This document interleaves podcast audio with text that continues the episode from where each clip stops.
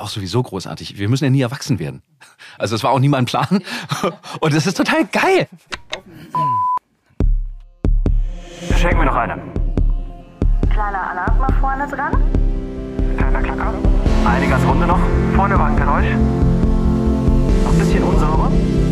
Rhythmisch ein bisschen schneller. Eine noch für den Boden abgeschwatzt. Vorderen Teil ein kleines bisschen ruhiger.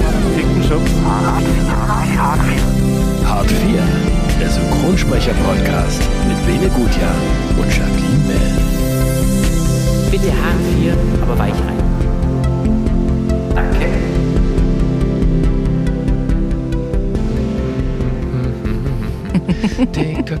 Die Profis sind spät. Manu Lubowski habt ihr gerade eben gehört, der Sprecher von Klößchen aus TKKG. Unter anderem. Mhm, Er wird uns gleich erzählen, wie es eigentlich ist, eine Sexszene zu synchronisieren, aber sie auch zu spielen. Also ist ja auch Schauspieler, wie das dann abläuft, wenn da, keine Ahnung, 10, 20, 30 Leute drumherum stehen. Ich habe Block und Stift dabei. Ich werde heute mitschreiben. Das interessiert mich brennend. Für die Karriere als Jackie. Pornostar. Wer weiß. wenn unser Podcast total scheitert.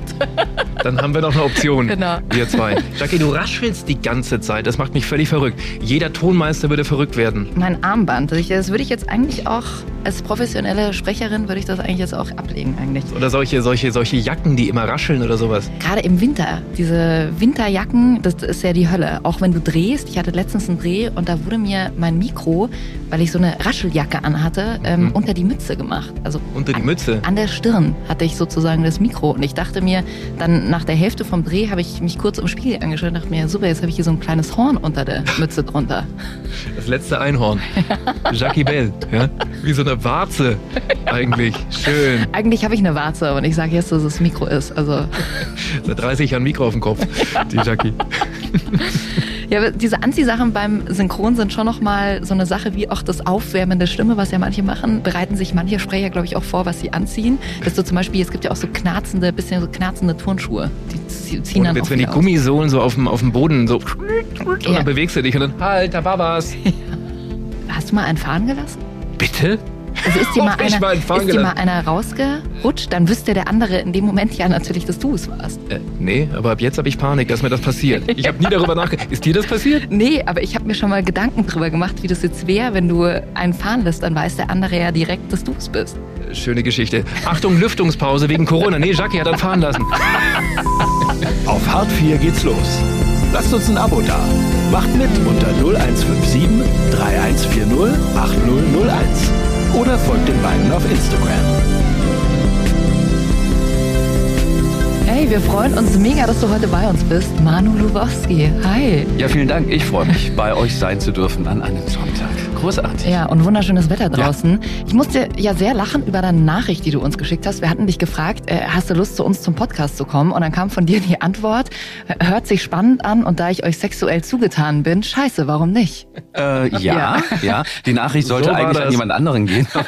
Aber dann ist der Hund über die Fernbedienung. Nein, ja, ja, ich versuche jetzt einfach seit dem Lockdown ehrlich zu sein und kein Blatt vor den Mund zu nehmen. Deswegen, ja, das war, ja. Und ähm, aber ihr seid immer noch angezogen. Das ist, ist jetzt für mich sehr unangenehm, weil ich ja nackt bin. Aber vielleicht im Laufe der Sendung wird sich das. Wir haben extra die Heizung ein bisschen runtergedreht, weil wir Angst hatten vor dir. Ja, ja, weil das, 30 Zentimeter. Naja, ich muss dich korrigieren, Jackie. Nicht Manu, sondern Manu. Manu. Manu Lubowski. Und Gott, jemand, der Jacqueline heißt, müsste das wissen. Ja.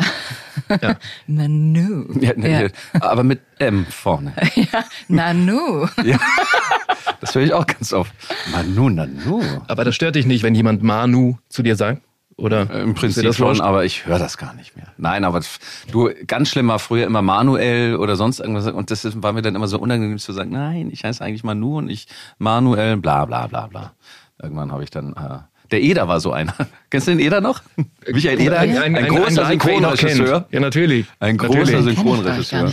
Bitte erklär Jackie mal, wer der Herr Eder war. Hat Der nichts mit. Pumuckl zu tun. Ja, Herr Eder war ein, ein ganz, äh, ganz eigener Synchronregisseur. Mit seiner Frau Gabi zusammen hatten die eine Firma. Ich weiß nicht, Cine, Cine Ja. sonst irgendwas. Ja.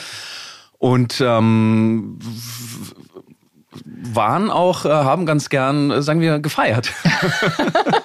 das war manchmal dann so ab zwei Uhr, war dann schon Feierzeit. Und äh, das war ja meistens in der Synchron 80 draußen Wasserburger Straße raus. Da war man ja quasi dann auch so für sich. Das hat ja keiner mitbekommen. Aber ich glaube, einige mussten dann mit der Bahn nach Hause fahren nach den Aufnahmen und es war legendär. Also das war teilweise auch wie man es auch gern in den 80ern gemacht hat, äh, nicht vorher anschauen, den Text, sondern gleich drauf. Und die Gabi hat es halt dann irgendwann so hinziehen können. Und wie gesagt, ab Mittag war es ja dann sowieso, hat keiner mehr gerade ausschauen können. Aber wurde dann so richtig gefeiert mit Alkohol, mit Drogen oder das nicht? Dro nee, Drogen nicht. Nee, das, nee, das war einfach, nee, es waren ja auch keine harten Sachen. Das war einfach ein Weinchen und so und so nebenher. Und die waren halt immer so schön aufgebaut dann auf dem Tisch oder im Kühlschrank halt. Das war sehr witzig. Das ist halt, wenn du selber sprichst, ist es natürlich ein bisschen schwieriger, als wenn du die Anweisungen gibst oder schneidest dann im Nachhinein. Also die Ergebnisse habe ich selten gesehen.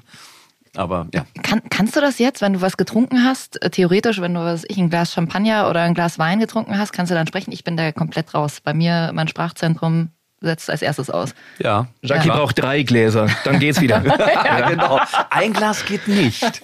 Drei. äh, ja, das geht schon. Also, also, also, naja, es ist ja auch ein Training eigentlich. Also, wenn du ein bisschen gewöhnt bist und öfter was trinkst, dann ist es normal. Und wenn du dann was Härteres trinkst nach, nach äh, Abstinenz, dann ist es natürlich ein bisschen schwieriger.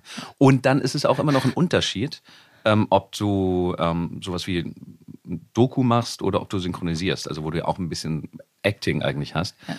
Und bei Doku bist du ja sehr kontrolliert, auch weil du auch einen Kopfhörer hast. Und da kannst du dann wirklich so Unsauberkeiten selber äh, ganz gut dann ähm, beheben. Beim Synchron ist es dann ein bisschen schwieriger schon. Ich habe noch eine Frage zu diesem Stilmittel, wie du gerade gesagt hast. Man schaut den O-Ton nicht an, man haut einfach drauf. Das ist irgendwo in den 90ern verloren gegangen. Ne? Das macht doch heutzutage kein Mensch mehr. Dass man, dass man einfach so, okay, gib ihm. Oder, oder hast du das irgendwo noch mal erlebt? Oh, ich habe das noch nicht. mal erlebt, ja, bei äh, Herrn von äh, Jascharow äh, in Berlin. Ähm, da haben wir das so gemacht. Aber da muss auch jeder zuarbeiten können. Also da, auch gerade der Cutter leidet natürlich sehr, weil der ist ja dafür verantwortlich dann auch. Und wenn das dann einfach überhaupt nicht drauf geht, kriegt der es ab und nicht der Regisseur. Es kann schon funktionieren. Da musst du aber deine Rolle, dein, dein Charakter schon gut kennen, dass du weißt, ja, immer wenn er spricht oder wenn er anfängt zu, äh, zu, sprechen, macht er erstmal einen Anatmer oder er atmet gerne ab. Dann weißt du ganz genau, wie die äh, Diktion eigentlich schon bei dem ist. Und dann geht das. Also optimal ist es nicht, aber ist manchmal ähm, ist halt so. Ja, kann man halt früher Feierabend machen. Genau. Und das waren, das waren Nachtschichten, also deswegen war das auch noch ein anderer Schnack. Ich, war- ich glaube, ich war bis drei Uhr morgens disponiert und um elf waren wir fertig. 23 Uhr. Drei Uhr morgens. Ich hab, äh, dachte immer, so in Berlin geht's dann bis um 23 Uhr oder Ist auch vielleicht normal. 24. Also drei Uhr nachts ist ja schon ist ja Das die war- vierte Schicht, ne? Ja, das war eine Umbesetzung, das war das Problem. Ähm, wir mussten innerhalb ganz kurzer Zeit, ich weiß nicht, wie viel tausend Takes machen. Ich weiß noch, ich bin mittags los und war dann ab um sechs im Studio, also 18 Uhr. Und ähm, ja, dann war das bis ähm, 3 Uhr morgens disponiert, aber um 23 Uhr waren wir schon raus. und so erklärt sich das dann mit dem auch gleich draufsprechen. Und das war real. Also viele haben das ja bei Zeichentrick gemacht, wo die Münder sowieso immer offen sind oder sowas. Aber das war real. Also es war eine Krimiserie. Hast du es mal gesehen danach? Ich, ja, und es hat echt funktioniert. Ja? Also man muss ja auch sagen, jetzt heutzutage ist es auch äh, die Möglichkeiten, was hinzuschneiden oder zu komprimieren oder was auch immer, sind nochmal viel größer als damals, als du am Schnitttisch irgendwie warst und dann am Weinen warst wahrscheinlich. Das ist jetzt schon ein bisschen anders. Wo Cutter so einen Hass aufgebaut haben, auch gegen gewisse Sprecher. Wieder, Mensch, der Manu wieder. Gibt's doch nicht. Ja, ja, ja.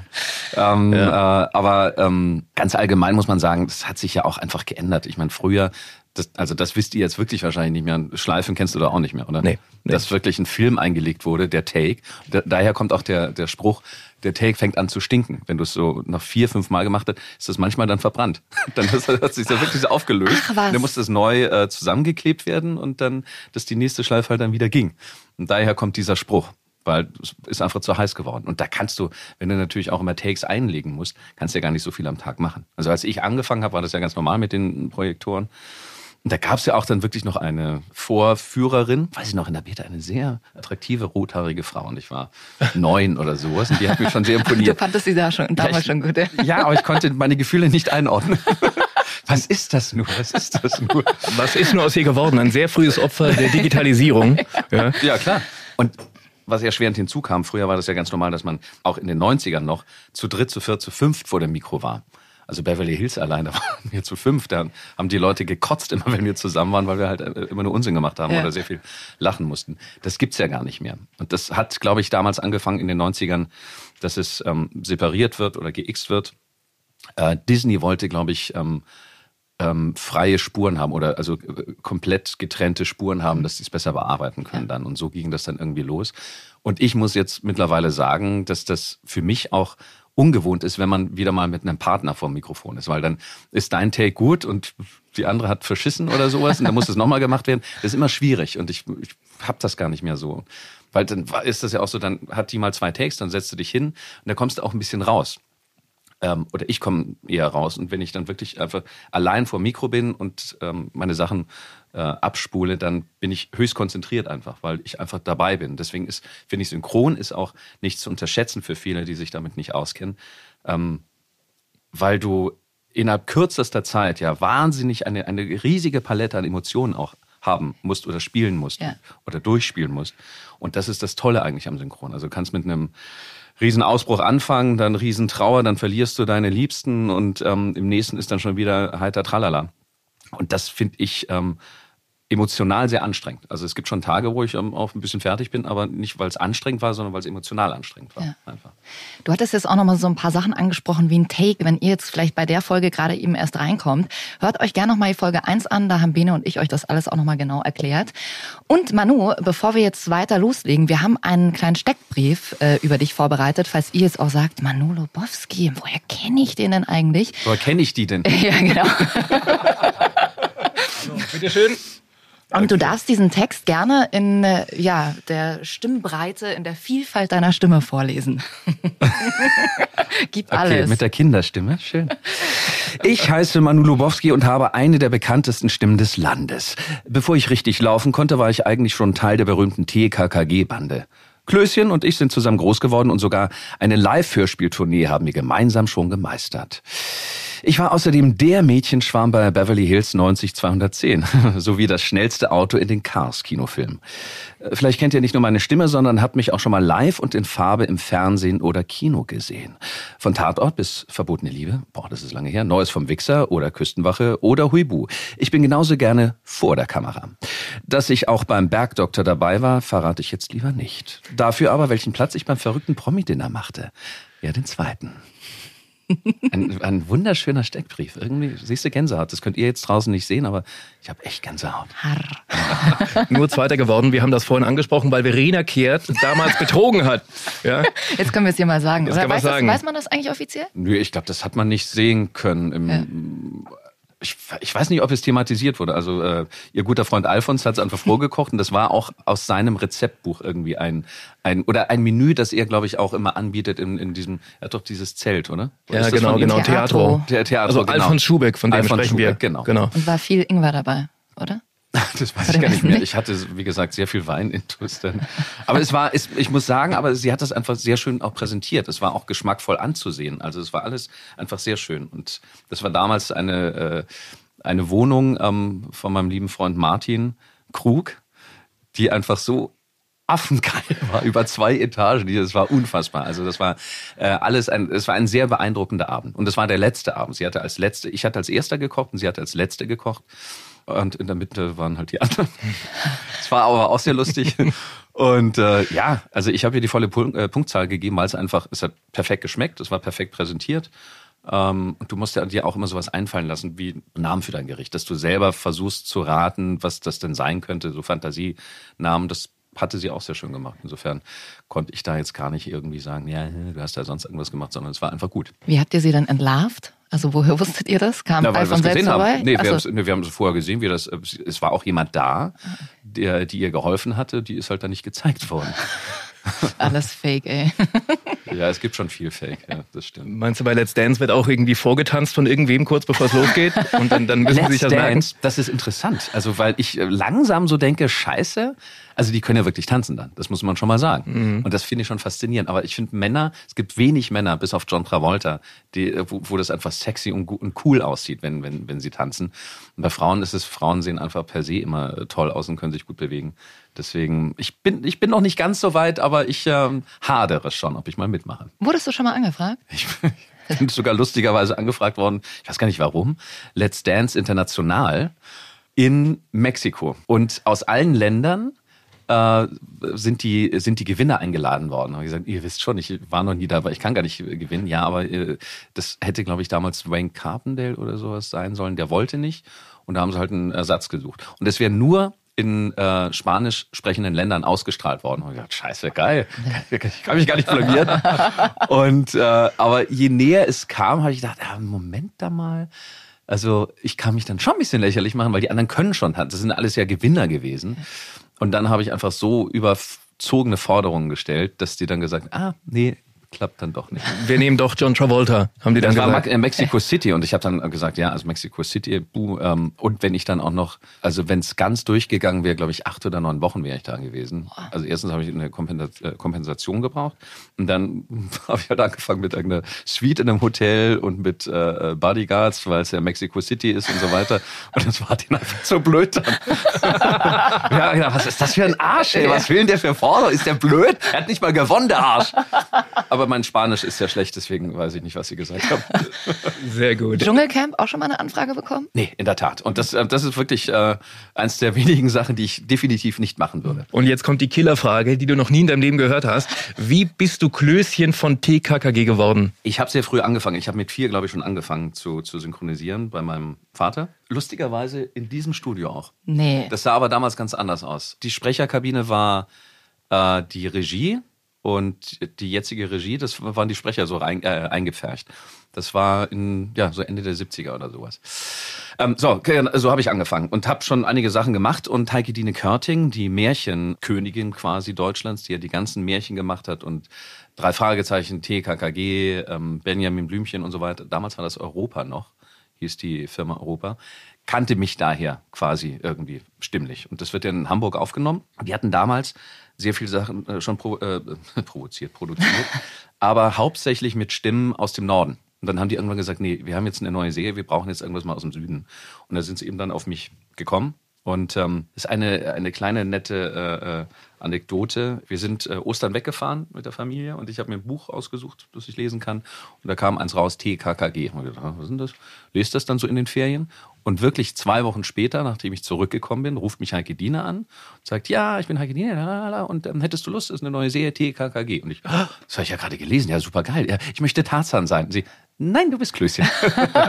und das, damals wollte ich natürlich der coole Held sein. Mittlerweile finde ich aber Klößchen wirklich, ist immer so doof, die dankbarste Figur aber. Also, weil Klößchen der Einzige ist, der eigentlich angreifbar wäre, jetzt gerade figürlich und so weiter mit seiner Art, aber das ist der Einzige, der wirklich in sich ruht. Ist dem scheißegal.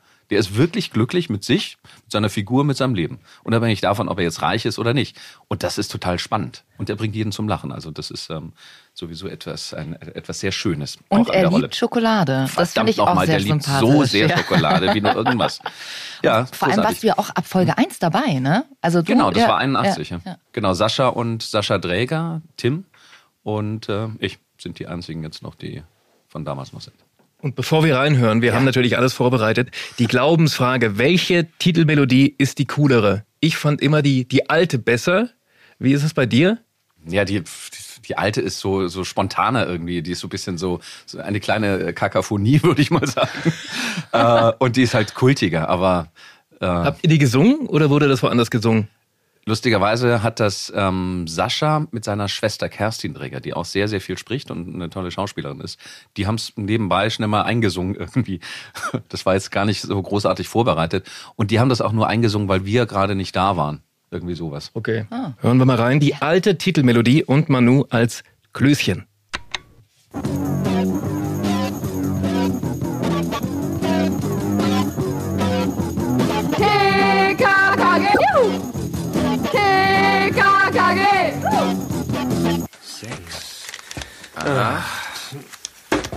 Zehn. Oh. Sag mal, Tim, geht das nicht ein bisschen leiser? Nein, Willi, geht es nicht. Irgendwo hier muss es doch sein. Es fällt mir aber sehr schwer, mich zu konzentrieren, wenn du so laut rumkramst. Was machst du da eigentlich? Ich zähle und ordne die Geschmacksproben. Die Geschmacksproben? Nennst du so neuerdings dein Hauptnahrungsmittel? Du sitzt vor diversen Stapeln aus Schokoladentafeln. Das Bild bin ich eigentlich gewohnt. Manchmal lohnt es sich eben, wenn man genauer hinschaut, Tim. Hä? Dann würde dir vielleicht auffallen, dass es sich hierbei nicht um gewöhnliche Tafeln Sauerlichtschokolade handelt. Das hier sind Prototypen. Hä? Ja, deshalb auch die neutrale Verpackung. Bravo, meine Kindheit. Einfach meine großartig. Kindheit. Aber sag mal, was war das für eine Folge? Äh, Das ist eine, aber die ist nicht alt. Nein, weil ich ja, also wenn du die ganz alten Sachen, also wirklich so Folge 1 bis 10, 20 oder sowas ähm, anhörst, das, das ist ja das ist einfach was komplett anderes. Und wir wussten ja auch damals nicht, wie viel wir aufnehmen werden oder ob das weitergeht. Und wenn du so, so, das war ja in, in allen Sachen, ähm, dass mich das, das war für mich immer so spielerisch, aber ich habe da jetzt nicht wirklich die Arbeit dahinter gesehen. Oder ich hatte hier die erste große Sache, da war ich glaube ich neun, ähm, das hieß Marco, das war eine Zeichentrickserie. Ähm, ciao, Marco, ciao, der sag kleine der aber was, Italiener, äh, der und dessen Mutter ist nach Südamerika gegangen, weil sie Arbeit gesucht hat. Und das war so, spielte so um 1900 oder irgendwie sowas. Und ich reise ihr nach aus Italien und suche sie querbeet durch Südamerika. Ähm, 52 Folgen lang. Ich weiß nicht, ob ich sie jemals gefunden Ende? habe. Ja, wahrscheinlich war sie dann tot schon oder so. Es war teilweise sehr traurig, die Serie. Aber so, das war immer spielerisch einfach. Also das war jetzt nie so richtig Arbeit. Und ich wusste nie, geht das jetzt weiter oder nicht. Hat sich, die Frage hat sich mir nie gestellt. Und bei TKKG war das eben auch so. Das Tolle war nur für mich als, als kleinen Jungen, obwohl ich Flugangst hatte, dass ich übers Wochenende einfach mal nach Hamburg geflogen bin. Von Samstag auf Sonntag, damals noch am, am Anfang mit meiner Mutter, als Begleitperson natürlich. Und hatten dort immer schön übernachtet. Und das fand ich schon irgendwie ganz cool. Aber was jetzt daraus wird oder ob das mal so ein Erfolg wird, das war, erstens war es nicht abzusehen. Und zweitens hat mich das jetzt nicht so tangiert. Ich habe das erst sehr viel später, ich glaube mit 16 oder 17 ist mir das so klar geworden, dass es so ein bisschen so Popkultur eigentlich ist. Und ähm, ja, seitdem äh, finde ich es immer schöner. Aber die Herangehensweise an so ein Hörspiel ist ja eine komplett andere wahrscheinlich als äh, beim Synchron. Kannst du den Leuten mal erklären, was so der Hauptunterschied eigentlich ist und wie du dich auf so eine, auf so eine TKKG-Folge vorbereitest? Gar nicht. Gar nicht? Ich habe die Antwort befürchtet. Also das, äh, das ist auch immer so ein Running Gag eigentlich, dann wenn Heike Diener mich anruft, sagt, ja, ich habe die Manuskripte schon raus. Manu, brauchst du eins? Ich sag, ja, komm, schick eins rüber. Aber ich, ich mach's dann immer demonstrativ am Tisch erst auf, das, das, den, den, den, den, den Umschlag. Also ein großer Unterschied ist natürlich beim Hörspiel, dass ich das Original bin quasi. Da gibt's ja keine Vorlage. Ähm, du hast nur eine quasi eine Figur im Kopf und weißt, wie sie, jetzt ist es natürlich bei, bei TKKG relativ einfach, weil das ja auch gezeichnet ist und du weißt, wie Klößchen aussieht oder wie Tim oder wie Gabi und so weiter. Und ein großer Vorteil ist natürlich, dass egal wie ich es mache, es ist halt Klößchen. Weil so ist halt Klößchen, weil ist ja meine Stimme und ich habe das ja so kreiert. Deswegen ist das eigentlich relativ einfach. Ähm, die, viele fragen immer, ja, was macht ihr denn mit den Stimmen und so weiter? Ist das irgendwie nochmal irgendwie äh, bearbeitet im Nachhinein? Sag ich, nee, also erstens hört man natürlich, dass die Stimmen auch älter geworden sind, aber es ist halt so naiv geschrieben, ähm, und, und die Geschichten sind so, dass man automatisch in einem anderen Klang drin ist. Also automatisch bist du ein Jugendlicher oder, oder ein Kind. Das geht eigentlich ganz, ähm, ganz einfach. Und es ist auch immer schön, dass wir uns zu viert, es gab ja zwei Umbesetzungen. Einmal Veronika Neugebauer ist ja leider verstorben. Rea Harder hat das übernommen. Und äh, Niki Nowotny ist raus. Ähm, ich glaube, das war eine vertragliche Sache. Und dafür kam dann Tobias äh, Diakov rein. Und ähm, jetzt sehen wir uns immer ein bisschen mehr, weil es jetzt gerade passieren einige Sachen mit TKKG, so auch in, so in anderen Bereichen. Aber normalerweise sehen wir uns viermal im Jahr. Und es ist immer so, dass wir zusammenkommen und es ist so, als wäre die Zeit stehen geblieben. Als hätten wir gestern jetzt Tschüss gesagt. Und wir sind auch immer sofort in der Rolle drin. Was manchmal dann für andere, also vor dem Lockdown oder bevor das alles so separiert wurde, für andere schwierig ist natürlich, wenn die nur für den Tag kommen und eine Gastrolle haben. Und wir sind halt so eingeschworen und sind absolut in unserem Ding drin. Und das fällt anderen dann schwer, dann erstmal mitzukommen natürlich. Ähm, wobei wir, glaube ich, alle immer sehr herzlich willkommen heißen und immer uns freuen, wenn wir tolle Kollegen da haben ähm, für, für, die, für die Episoden. Das tut uns ja auch gut. So, ähm, deswegen richtig vorbereiten nicht.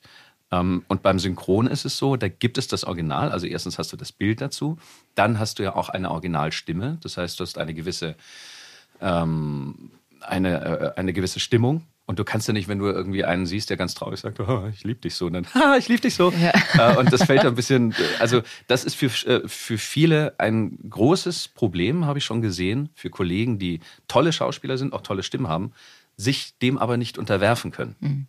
Und dann sind die plötzlich total verkrampft und wissen nicht genau, wie kriege ich das hin? Oder fangen dann plötzlich an, so zu reden oder sowas. Und den, da geht die ganze Natürlichkeit flöten. Und deswegen ist das immer ein großer Unterschied. Theater Film, Fernsehen, Synchron, Hörspiel. Das sind einfach, das ist verbindend und das kann man gut ver, ver also du kannst es gut verbinden, aber nicht jeder kann alles machen. Und das sind einfach verschiedene Sachen. Das, äh, da kann, muss man sich auch nichts vormachen. Und das ist mir ein paar Mal gegangen mit, äh, mit Regisseuren, die ihren eigenen Film nachsynchronisiert haben. Also wenn das auf äh, einer hat mal äh, Schweizerdeutsch äh, gedreht und wollte das auf Deutsch eben dann vertonen.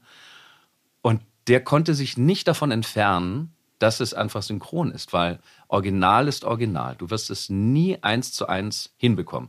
Das kann man jetzt für gut oder schlecht erachten, ähm, aber es ist wertfrei, es ist was anderes einfach. Und es gibt gute Synchronisation und schlechte Synchronisation. Aber du kriegst es nicht so hin, als wenn du wirklich eine Szene durchspielst, in Bewegung bist, ähm, dann hast du auch noch die ganzen Äußerlichkeiten dazu. Das ist was anderes, als wenn du das pro Take machst. Das ist Ja. ganz klar. Ist es für dich schwer, dich selbst zu synchronisieren?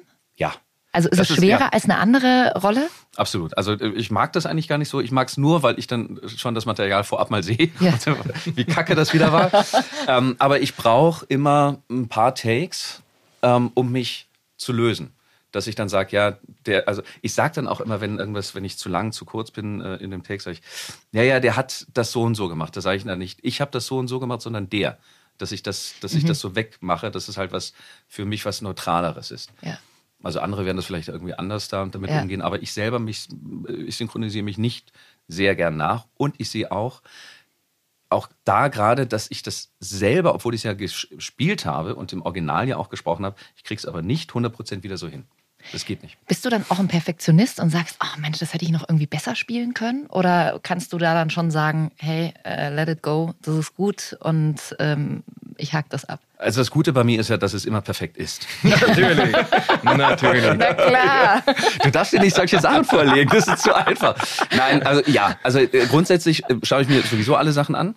Ähm, es ist mir lieber, wenn es dann, äh, wenn, ich es nicht so riesengroß auf der Leinwand sehe und beim Synchron, da bist du noch näher dran. Ähm, aber allein deswegen, um das zu kontrollieren, weil du musst dich ja auch weiterentwickeln. Also ich, äh, gerade in unserem Beruf darf man nicht denken, dass man Jetzt bin ich angekommen, jetzt weiß ich, wie es läuft. Also es gibt so ein paar Grunddinge, auf die du dich immer verlassen kannst. Aber ich finde, es ist ganz wichtig, dass du jeden Tag etwas Neues vielleicht hinzulernst oder, oder und wenn du auch nur ruhiger wirst oder dich selber mehr findest oder selber mehr einschätzen kannst. Äh, deswegen kontrolliere ich die Sachen auf jeden Fall. Ich mache das sogar so, ähm, dass ich, wenn das zeitlich geht, am Set auch mir die Ausspielung anschaue. Viele wollen das nicht, viele Regisseure. Ähm, aber das finde ich eigentlich eher unverschämt, weil die würden mir dann irgendwie die Professionalität absprechen. Viele sagen, nee, wenn du das siehst, dann, dann gefällt dir nicht, und dann bist du irgendwie aufgeregt oder sowas. Sag ich, nein, ich sehe das auch neutral. Und es gibt ganz viele Sachen, gerade wenn du sehr technisch drehst, mit Kameraeinstellungen. Bevor der mir das erklärt hat, schaue ich mir die Ausspielung an und sage, ach so, ich drehe mich da hin, dann gehe ich da rüber, dann hat die Kamera mich hier. Ist für mich viel einfacher, weil ich in der Beziehung relativ technisch bin. Ich bin äh, ja mit Fernsehen, mit Film aufgewachsen in den 80ern. Also ich war die ganze Zeit vor der Glotze und habe deswegen ein sehr visuelles ähm, äh, Gefühl oder ein sehr visuelles Arbeiten. Ich sehe Szenen auch in meinem Kopf dann, also wenn wir die durchgehen, gerade jetzt beim, beim Drehen, sehe ich schon, wie das dann ungefähr so ist. Und das hilft mir für meine Arbeit. So, jetzt sind wir ein bisschen von TKKG abgekommen. Ihr habt ja immer die Möglichkeit, uns auch Fragen durchzuschicken. Wir geben euch ja immer schon vorher bekannt, wer bei uns zu Gast ist. Und da kam eine Nachricht von Ricarda rein. Hörst du auch andere Hörspiele, wie zum Beispiel die Fünf Freunde oder die drei Fragezeichen? Äh, ja, in der Tat. Ähm, also als Kind habe ich sehr viel Hörspiel gehört. Ähm, ehrlich gesagt war das für mich aber immer drei Fragezeichen und fünf Freunde. Weil, also meine Geschichten kannte ich ja. Äh, aber ähm, ich habe es deswegen gehört, weil es für mich internationaler war. Also die fünf Freunde haben in England gespielt und das war für mich ähm, immer aufregender, weil das unbekannter war für mich. TKKG war halt in Deutschland. Jetzt muss ich es immer noch hören, weil meine Frau nachts sich das auch noch anhört. Also ich schlafe ganz oft mit mir ein. Ja, das äh, wollte ich gerade fragen. Was ist das für ein Gefühl, dass ganz viele erwachsene Menschen mit einem am Abend einschlafen? Ist ja- Ja, ich habe neulich das zu meiner Frau gesagt. Weißt du was? Das, weißt du, dass du mit Klößchen schläfst? Ich, habe ich es währenddessen gesagt? Nee, glaube ich nicht. das war so ein kleiner Killer, Lustkiller. Ja, genau. Nein, pff, ja, da denke ich nicht jeden Tag Ruf nach. bitte nur noch Klößchen. genau. ja, Klößchen gib's mir. Nein, ähm, da, da denke ich nicht denke ich nicht immer nach. Es ist aber lust, äh, es ist eher so, dass andere immer dann auf mich zukommen und sagen, du, ich schlafe immer noch mit dir ein und so weiter. Wie besoffen war ich? Ach so, das meinst du?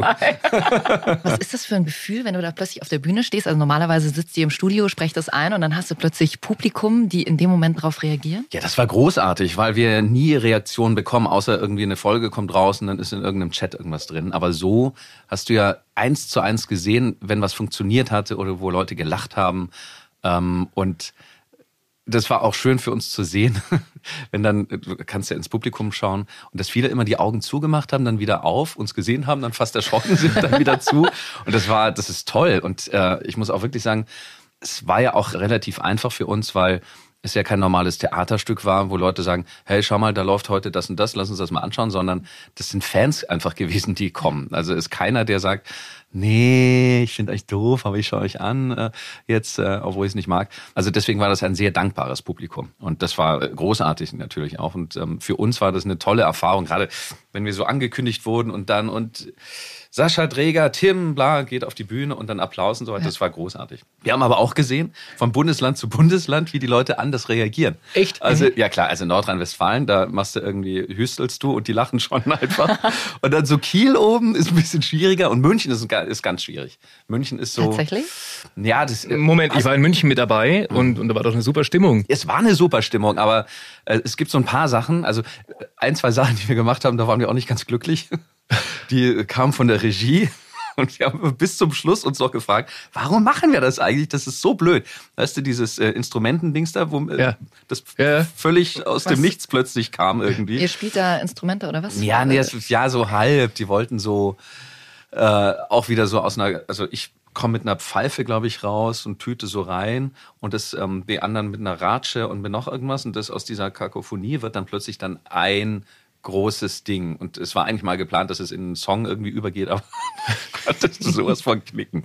Deswegen haben wir da einfach so zwischendurch irgendwas gemacht und jeder hat sich, glaube ich, gefragt, äh, was, was machen die da? Aber ich klatsche einfach mal.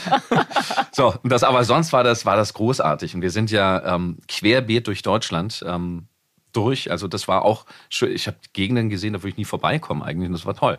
Und eben dann zu sehen, wie die Leute reagieren. Das war, das war ganz großartig. Und wir wären auch schon wieder auf Tour, ehrlich gesagt, wenn nicht äh, äh, Professor Corona irgendwie äh, gekommen wäre. Dann hätten wir, wir wollten Januar, Februar und wollten auch, sind ja auch viele im deutschsprachigen Raum Schweiz und Österreich jeweils ein, ein Gastspiel haben. Kommen wir zu einem nächsten äh, Karriere-Highlight aus deiner Synchron-Geschichte. Ja? Und zwar das schnellste Auto in Rot, hast du schon gesagt. Lightning McQueen aus den Cars-Filmen. Wir hören mal rein. Hallo Guido, na, alles klar? Pitstop, Boss. Ah, hallo, schick. Schau mal. E fai attenzione! Ja, und weiter? Weißt du, du wirst viel Zeit hinter mir verbringen. Tschüss, Mann, bist du abgefahren, Chick. Das mag ich so an dir. Also ich finde, du bringst so sehr auch den Manu selber in deine Rollen. Ich, das meine ich wirklich nur, nur als ja. Kompliment. Also man hört immer raus, du bist es. Danke. Nee, es macht auch Spaß. Also das ist schon, also mir geht's so, wenn, wenn egal was ich synchronisiere und wir machen ja alle, glaube ich, relativ viel und sehr viel unterschiedliche Sachen. Ich versuche das immer, ich vergleiche das immer mit einem Anzug. Du kannst einen Anzug von der Stange kaufen und der ganz hübsch ist, aber du kannst ihn dann auch noch maßschneidern lassen. Das ist einfach da, wo er nicht richtig passt, das änderst du noch. Und so versuche ich das mit den Rollen zu machen, eben das wirklich so drin zu sein. Und das ist für mich auch das emotional Anstrengende an manchen Rollen, weil ich das in dem Moment auch wirklich erlebe. Also ich habe dann diese Trauer oder ich habe dann diese Freude und diese die ganzen Ausschläge. Und das ist aber das Tolle für mich auch. Also das ist ja auch sowieso großartig. Wir müssen ja nie erwachsen werden. Also das war auch nie mein Plan. Ja. Und das ist Eh, total Erwachsen geil. werden ist eh scheiße, Ja, generell. irgend- ja, ich habe von diesem Erwachsenwerden gehört. und Ich, ich lehne das ab. Und das finde ich toll an unserem Beruf. Und ähm, wir können da wirklich mit den ganzen Rollen, äh, können uns doch da auch äh, wunderbar ausleben. Das bin ich, äh, deswegen bin ich privat relativ langweilig, weil ich habe das ja alles beruflich und werde dafür bezahlt sogar noch. Das ist unfassbar geil. Und äh, zu Hause kann ich dann, äh, bin ich dann der spießige Papi. Das fragt ihr uns auch immer wieder, wie, wie macht ihr das, dass ihr auf Anhieb anfangen könnt zu lachen oder zu weinen? Da kannst du wahrscheinlich äh, als Schauspieler auch noch mal sagen, was du dir da in dem Moment vorstellst. Gerade bei Situationen, wenn du sagst, du fühlst es richtig in dem Moment, dass du dich dann in eine Rolle, du, du bereitest dich ja, bereitest du dich vor, wenn du ins Studio gehst? Nee, oder du kommst ja wie wir alle meistens eigentlich rein, dann wird dir gesagt, hier, du spielst den Arzt, der mh, gerade jemanden operiert hat, der ist gestorben. Ähm, wie, wie machst du das oder hast du da Tipps und Tricks aus dem Schauspiel, die du da anwendest? Ich glaube, da hat jeder eine andere Herangehensweise. Also bei mir war das einfach so, dass ich als Kind immer schon und ich hatte wirklich nicht viele Freunde, aber ich habe immer so selber Rollenspiele gemacht und habe mich verkleidet, bin rumgerannt irgendwie, bin über Dächer gesprungen und so weiter. Also dieser, dieser Spieltrieb ist ganz wichtig. Den hatte ich immer drin, den möchte ich auch nie verlieren. Ähm, und äh, ein gutes Beispiel mit Vorbereitungen, wie andere arbeiten. Ich hatte äh, mit einer ganz entzückenden Kollegin äh, gedreht und da war die Geschichte, ähm, sie hat ihr Kind zur Adoption freigegeben bei der Geburt, weil sie sich nicht drum kümmern konnte. Und äh, durch Zufall kommt raus, ähm, dass ich das Kind adoptiert habe und sie sieht zum ersten Mal ihr Kind das äh, nach acht Jahren. So, weil das Kind ist jetzt acht Jahre alt. Und da kam, kam sie her und gesagt, ja, also ich habe mir überlegt, ich muss das so machen. Ich stelle mir vor, ich sehe da den Strubelpeter, also wie ein Monster, das ich dann so schaue, dass ich erschrecke und ähm, weil das so absurd ist für mich und bla bla bla bla. Und habe ich gesagt, aha, okay. Ich würde einfach so spielen, als würde ich das Kind einfach nach acht Jahren zum ersten Mal sehen. so, und das ist der Unterschied. Das ist eine gute einfach. Idee, ja. Und das ist der Unterschied. Ja. Das macht halt jeder anders. Ja. Und ähm, das eine ist nicht besser, das andere ist nicht schlechter. So muss jeder das für sich selber rausfinden. Und wenn ich im Studio bin, und das ist ja nochmal was ganz anderes, beim Synchron geht es ja sehr viel schneller als beim Drehen, ähm, dann ist es halt in dem Moment, in dem Moment lache ich. Und da Ja. muss ich mir nicht vorstellen, äh, da kommen zwei Häschen, einer fällt tot um, sondern äh, es ist halt das einfach. kitzelt dich einer oder so. Ja, das Ja, du, das haben die als, als Kind haben die das. Natürlich, so sind wir groß Furchtbar. geworden. Ja. Furchtbar, furchtbar. Manche haben es wurde genommen. gekitzelt. Und äh, was habt ihr heute gemacht? Ja. Ich wurde gekitzelt. Ja. Äh, Und so macht das wahrscheinlich jeder irgendwie anders. Ich habe ja auch Kollegen, die wirklich dann auch, ähm, wenn sie eine sehr emotionale Szene hatten, dann erstmal fünf Minuten Pause brauchen, um da wieder runterzukommen, weil die halt wirklich so drin sind. Bei mir ist es vielleicht einfach nur oberflächlich, ich weiß es nicht. Ich arbeite da einfach anders, aber ich mache mir auch nicht darüber Gedanken. Also ich stelle mir nie die Frage, wie mache ich das jetzt? Aber äh, ich jetzt bin ich auch schon so lange dabei, dass das, glaube ich, irgendwie dann das ist automatisch. Man hat dann einfach so auch keine Hilfsmittel. Es ist halt einfach so. Ja, Naturtalent. Scheiße, ja. Ja. So, Freunde, wenn ihr schon so gut eingespielt seid, ich habe noch was vorbereitet und zwar euch beide aus einer Serie This Is Us. Habt ihr beide mitgesprochen? Du hast die Rolle Kevin. Gavin gespielt. Übrigens waren wir beide auf dem Casting. Ähm, und dann gab es nochmal ein Casting, weißt du das noch? Es gab ja zwei. Oder ich muss auf jeden Fall nochmal eine Szene sprechen. Okay. Und dann hat sie am Ende Manu bekommen. Aber so ist es halt. Sagt Edna Cheese. Ist mir gerade eingefallen. Schon klar. Nur tag mich nicht auf Instagram. Echt nicht? Ich dachte, wir hätten den Tag-Status längst erreicht. Darum geht's nicht. Mein Dad soll nichts wissen von meiner Reise nach Vietnam. Willst du mir das erklären? Mein Vater wohnt in China. Er wird mich sehen wollen, wenn er erfährt, dass ich hier bin. Ich ihn nicht. Dein Vater wohnt in China?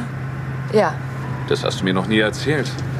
Oder irgendwas über deine Familie. tja. Das matcht. Ja. Sag mal, wie wird äh, die Synchronbranche eigentlich bei den Schauspielkollegen gesehen? Also bei den Leuten vor der Kamera. Ist das so die zweite Liga für viele Schauspieler oder, oder wird das auch irgendwie als gleichwertig angesehen? Wie ist denn das? Mittlerweile, das finde ich auch so geil. Ich habe mich immer so aufgeregt, weil die immer sagen, ja, aber was, ja, Kack hier und diese äh, die falschen Töne und Synchron ist doch nichts. Äh, Gibt es ganz viele Kollegen auf einmal, die nicht drehen und Synchron jetzt plötzlich als ihr neues Lieblingsding irgendwie sehen und sagen, ja, ja, nee, wollte ich eigentlich schon lange mal machen und so weiter. Und die sehen, und das Problem ist natürlich auch jetzt gerade bei bekannten Leuten, ist ja nicht so, dass die anrufen und man sagt, du kriegst sofort eine Hauptrolle. Die müssen dann wirklich beim Synchron sich ein bisschen hocharbeiten, weil es ja eine andere Art ist zu arbeiten. Also da kannst du be bekannt sein und toll sein, äh, musst aber nicht synchronisieren können. Und das wissen ja auch die Aufnahmeleiter und die Regisseure, deswegen probieren die das immer erst aus. Und das ist halt sehr schwierig, jetzt, also jetzt reinzukommen. Es wird immer schwieriger, weil halt immer mehr jetzt synchronisieren wollen. Es war aber grundsätzlich, war das schon immer so ein bisschen, so ein bisschen runterschauen. Wobei, warum? Es ist, es ist eine künst- künstlerische Arbeit. Und ich habe eher so das Gefühl gehabt, dass viele es einfach nicht können. So. Und dann gibt's halt ein paar, ich meine, Christian Tramitz allein. Also der ist ja wirklich erfolgreich, aber kann genauso gut synchronisieren, synchronisiert viel und ähm, macht halt seine Arbeit. Ähm, ja, also das hat sich jetzt geändert, aber notgezwungen wahrscheinlich für viele, weil es finanziell war, aber sonst war das so. Ich, äh, nee, Armin, Armin, Armin Müller-Stahl, genau. Von dem war der Spruch mal, synchron, ja, ist ja wie Taxifahren eigentlich, oder? Und ich sage, nee, weil da bin ich an einem Steuer, hä? Nee, weil ich, da fahre ich ja und da bin ich vor einem Mikro. Also von dem kam der Spruch. So. Aber Ich habe das dadurch, und ich muss ja auch sagen, ähm, das, ich werde öfter gefragt, was, was ich lieber mache, vor, der- vor der Kamera stehen oder synchronisieren oder so, oder wenn ich die Wahl hätte, sage ich, nee, ich will die Wahl nicht haben. Ich finde nämlich beides total geil. Und wenn ich viel drehe, freue ich mich total auf meine Synchrontermine wieder, wo ich irgendwie schluffi da hingehen kann, am Tag drei Termine habe, einen Kaffee in der Hand, äh, hin und her fahre und mich um nichts kümmern muss. Das ist großartig. Und wenn ich viel synchronisiere, freue ich mich natürlich, dass ich drehe, äh, werde ich vom Fahrer abgeholt, habe Catering und äh, werde die ganze Zeit äh, Betüdelt und ja, genau. Kann schön äh, Eier schaukeln. Ja. Also das sind halt ähm, verschiedene Sachen und ich genieße natürlich einfach diesen Luxus, dass ich und auch Hörspiel und dass ich das auch machen kann und äh, dass es mir sehr viel Freude bereitet. Was strengt dich mehr an? Ist so ein Dreh anstrengender oder eine Synchronrolle? Kann, kannst du das sagen? Ja, Dreh ist natürlich anstrengender vielleicht. Also erstens, du musst dich ja anders vorbereiten. Du musst ja wirklich alles auswendig lernen. Ja. Und dann ähm, ist es ja auch körperlich teilweise. Du wirst gesehen und es ist dann noch mal was anderes, wenn du vor 40 Leuten etwas spielst ähm, und äh, es noch mal um sehr viel mehr Geld geht, weil wenn du äh, wenn du es irgendwann zehnmal verkackst oder sowas, dann wird es schwierig. Und beim Synchron geht das natürlich. Äh, ein Fehler wird dir schneller verziehen, weil es einfach sehr, du arbeitest ja, sehr schnell. Also insofern ist Drehen natürlich anstrengender, beziehungsweise was mich auch sehr anstrengt. Wir sind also beim Synchron bist du einen Take nach dem anderen. Wir sind ja allein vor dem Mikro. Beim Drehen ist es immer die extreme Anspannung, dann wieder die Entspannung, weil du wieder Zeit hast, weil du irgendwie eine Pause hast oder sowas. Und dann musst du wieder auf 100 Prozent sofort wieder sein. Und das ist äh, auch körperlich anstrengend. Ja. Weil du es jetzt gerade gesagt hast, da stehen dann irgendwie 20, 30, 40 Leute um dich rum. Wie ist das, eine Sexszene zu spielen, wenn da 40 Leute drumrum stehen und ihr wirklich, ihr, liegt ihr da wirklich nackt aufeinander oder hat man da noch was an? Wie viele Strings ich schon anhatte, fleischfarbene Strings. Also es ist mittlerweile schon so, die- es ist alles sehr viel sensibler geworden. Das ist aber auch schon eine Zeit lang, das heißt ein Closed Set. Dass am Set quasi nur die Le Leute da sind, die da sein müssen. Das heißt, ähm, Kamera muss natürlich da sein ähm, und vielleicht äh, noch ähm, Maske. Ähm, aber Und der Freund der Schauspielerin. Ja. Ja. ist auch noch mit dabei. Einmal am, am Ja. Fenster klopfen. Genau. Ähm, aber sonst bist du eigentlich fast alleine wirklich dann drin. Und es ist ja auch alles über, über, über, über ähm, Intercom, also die Ausspielung. Das sehen zwar dann viele Leute, aber im Fernsehen sehen sie auch viele. Ähm, die sind aber alle in einem anderen Raum. Und jetzt hatte ich wirklich schon einige Sexszenen. Nein, aber es gibt auch unangenehme Situationen, ganz klar. Also als, wenn es mit der, also jetzt in meinem Fall mit, mit einer Partnerin irgendwie nicht funktioniert, ähm, ist schwierig natürlich, weil es muss eine gewisse Chemie da sein. Also grundsätzlich, wenn ich äh, Sexszenen oder Liebesszenen habe, ähm, spreche ich auch alles an. Also ich treffe da meistens vorher die, die Kollegin und sage, was ist dir angenehm, was ist dir unangenehm, dass man selber auch, es gibt ja eine, eine gewisse Choreografie, die du dann quasi, also wenn du wirklich miteinander schläfst, Mhm. ähm, die du erfüllen musst für die Kamera dann auch. Also es ist selten so, dass du dich wirklich total entspannt und wohlfühlst. Deswegen finde ich es immer so witzig. Ah, ich glaube, die haben wirklich miteinander geschlafen. 30 Mal hintereinander, wer kann das denn? Also das, ist, also das ist ja völliger Bullshit. Also das kann mir keiner erzählen. Äh, ihr nicht? So, 29, okay. ähm, und deswegen spreche ich das immer an. Und Nacktheit, ich muss ganz ehrlich sagen, ich habe das ja schon öfter erwähnt, ich bin sehr gerne nackt. Und ich hatte einmal eine Szene, weiß ich noch. Ich glaube, es denkt jetzt jeder, du sitzt hier nackt. Äh, ja. Ja. Kommen wir auf den Punkt. Wir hatten auf, auf Ibiza gedreht und ähm, es ist eine vorgelagerte Insel bei Formentera, die, die war unbewohnt. Und da war eine Szene, einfach zwei sind da äh, gestrandet und unterhalten sich und plötzlich komme ich nackt vorbei. und mit hallo. einem, ja, nackt vorbei mit einem, mit einem Prosecco und äh, so, was macht ihr denn hier und so? Also es war eine sehr witzige Rolle. So, und Mit ich der wusste, Palme gewedelt. ja, ja. genau. Und ähm, wir sind, da ist das ganze Team natürlich mit Booten hingefahren und die waren halt alle da, weil das ist so. Und da habe ich gesagt, so Leute, ich bin jetzt gleich nackt. Deswegen, ich möchte, dass jetzt alle, ich habe mich auf, auf, dem- auf dem Boot hingestellt und habe mich nackt gemacht, habe gesagt, schaut mich jetzt an, schaut meinen wunderschönen Penis an. Dann haben wir diese Peinlichkeit nachher nicht mehr, dass der Angler dann irgendwie hinschaut oder wieder wegschaut und so weiter. So. Da habt ihr mich gesehen, dann ist langweilig. So. Und so war es dann auch. Das war dann, ach so, ja, nee, das ist äh, egal.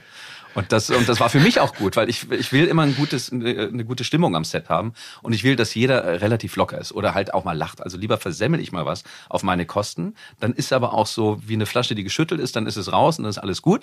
Dann ist jeder wieder ruhig und konzentriert. Und so ist es auch mit den Sexszenen oder mit Nacktheit. Das, ich bin ja auch in der Sauna, keine, keine Sau interessiert das in der Sauna, aber äh, am Set dann, weil Mhm. halt jeder angezogen ist. Ja.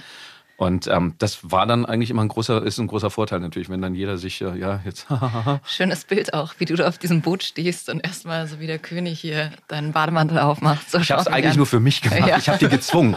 Ich glaube, wir haben auch zwei Leute verloren dabei. Das stand gar nicht im Drehbuch. Er sollte eigentlich eine Nee, so Badehose bist du tragen. nackt eigentlich. Ja. Nein, ich hatte eigentlich ein Smoking an. Noch besser. Aber ich hatte so, ich hatte eine verrückte Idee. Aber weil du gerade sagtest, dass. Dass Wieso ist der nackt immer? Ich spreche nicht drauf an. das ist schon wieder der Exhibitionist hier am Set. Ähm, Was, ich drehe heute gar nicht? oh. Ich bin nicht besetzt. Gott, da kommt der Mann nur schon wieder. Gibt's noch äh, am Schluss eine Anekdote vielleicht aus den, aus den wilden 90ern, Beverly Hills 90210, wo du hast ja vorhin gesagt, alle wirklich noch zusammen zu fünf zu sechs vom Mikro waren. Gibt's da noch irgendwie eine schöne Anekdote? Du warst der Steve, Steve hieß er noch, ne? Hier der Genau. mit, den, mit den Löckchen. Ian Ziering, äh, Steve Sanders. Ja, genau, mit genau. der Corvette. Was ging da damals ab im Studio?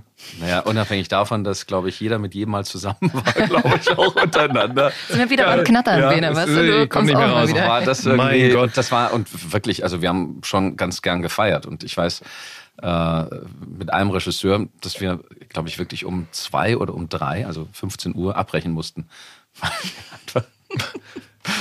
Äh, äh, das eine oder andere Gläschen getrunken hatten. Ja, so war das. Und das war ja alles so, da waren wir auch noch so jung. Das war, ich meine, ich sage immer, wenn du dein Hobby zum Beruf machst, arbeitest du keinen Tag. Und das war für uns ja nie Arbeit, sondern das war äh, wirklich, du hast dich gefreut, ins Studio zu gehen, deine Freunde zu sehen äh, und hattest Spaß. Und wir hatten schon so viel Spaß tagsüber, dass wir abends uns gar nicht treffen mussten, nochmal irgendwo hingehen, sondern wir haben das tagsüber gehabt einfach. Wie gesagt, es war auch anstrengend für andere, aber es war eine sehr witzige Zeit. Und die 90er ähm, nach den 80ern, da kam ja dann Privatfernsehen und da war ja so unfassbar viel zu tun auf einmal. Das war auch eine völlig neue Situation. Da hast du am Tag dann vier, fünf Termine gehabt. Also das ist Wahnsinn. Ähm, ähnlich wie jetzt. Und, äh, und äh, das war alles so, wir waren, also ich meine, was uns jetzt angeht, wir waren da so jung und hatten noch so, wir hatten noch Träume und hatten so, ja, auch so in den Tag gelebt. Also das ging ja auch dann ganz vielen so, Steuer, mm, wie 50 Prozent. Hä? Genau. Und so, das waren halt die wilden Zeiten. Jeder ist, äh, hat, gefühlt jeder hat den äh, Alpha Spider und äh, ja, der einfach, einfach Kohle raushauen. Also das waren die 90er. Ja, und die Serie war, ja- war ja krass erfolgreich. Also die Mädels, die waren, ja- die, waren die, die Straßen waren ja leer gefegt, weil die Mädels wieder ihren Liebling angucken wollten. Das Da war das- Perry war oder was? Ja, Luke Perry hießen. war ja auch wirklich eine coole Sau. Ähm, aber da war das auch das erste Mal, dass wir, weil Synchron war ja jetzt nie so, oh, was ist denn das überhaupt? Also das kannte keiner richtig. Wir sind aber von Bravo damals eingeladen worden für so einen, für einen Shoot. Äh, die, die Stimmen, weiß ich noch, ich habe das auch irgendwo rumliegen noch. Äh, die, die Stimmen hinter den äh, Schauspielern, irgendwie sowas ist das dann. Mega, es war so schön. Die Stunde ging ratzfatz vorbei. Ja, das war toll. Und wenn ihr eine Frage an Ron Weasley habt, unser nächster Gast ist Max Felder, ist übrigens auch äh, der kleine Anton von Pünktchen und Anton, dann schickt uns gerne eure Fragen durch. Die Nummer, die kennt ihr ja auch, stehen auch nochmal in den Shownotes. Und ihr könnt gerne auch bei Bene und bei mir auf dem Instagram-Kanal vorbeischauen. Ach so, und auf meinem Kanal auch bitte. Und auf Manus auch.